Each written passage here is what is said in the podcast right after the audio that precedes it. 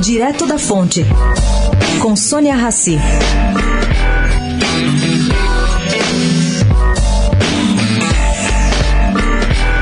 Mais de um mês atrás, a Confederação Nacional do Comércio enviou uma carta protocolada para a Secretaria-Geral da Presidência da República, oficializando a intenção da Confederação em doar 2 bilhões de reais ao governo federal como ajuda para o combate ao coronavírus. Bom, ontem pela manhã, José Roberto Tados, presidente da CNC, recebeu a resposta. Bom, um mês depois, gente, o que, que ela dizia?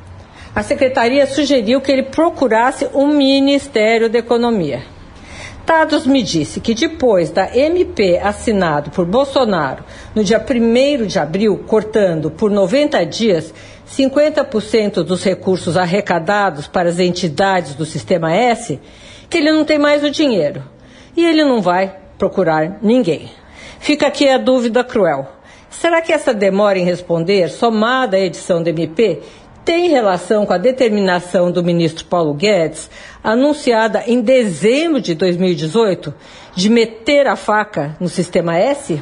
Sônia Raci, direto da fonte para a Rádio Eldorado.